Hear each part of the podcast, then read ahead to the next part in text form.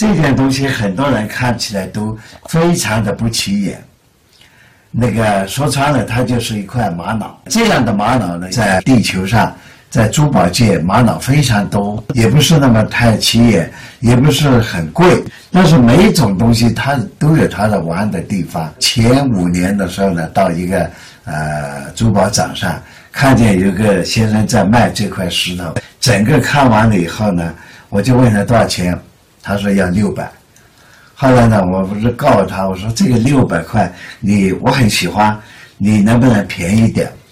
最后呢，我四百块钱把这块石头买过来。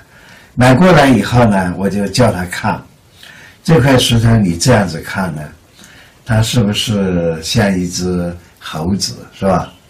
像一只小猴。那么我们再转过来看，转过来看，你看这里是一条鱼，一条海里边的鱼。这是鱼的嘴巴，鱼的眼睛。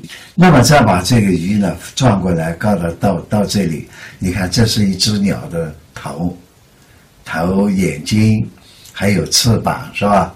这个转过来，这个在中国的谚语里边的话，孔夫子曾经说过一句话：“海阔凭鱼跃，天高任鸟飞。”哎，鱼跃鸟飞。在一块石头上都有了，哎，这个就是很有玩头。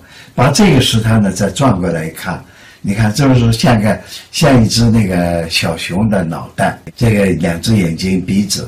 那么我们再把这个头转过来，这个再看，这个脑袋转过来，从这里转过来以后，哎。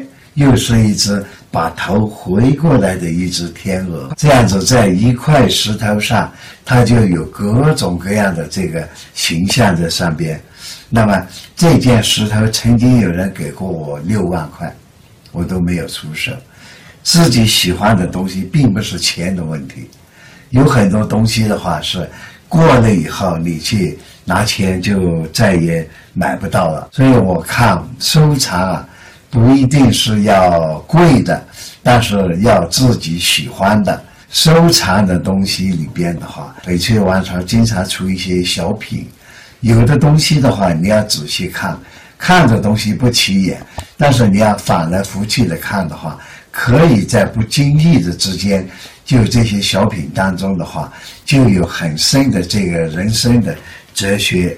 人生的这个道理还有理念，中华的玉文化是非常的博大精深。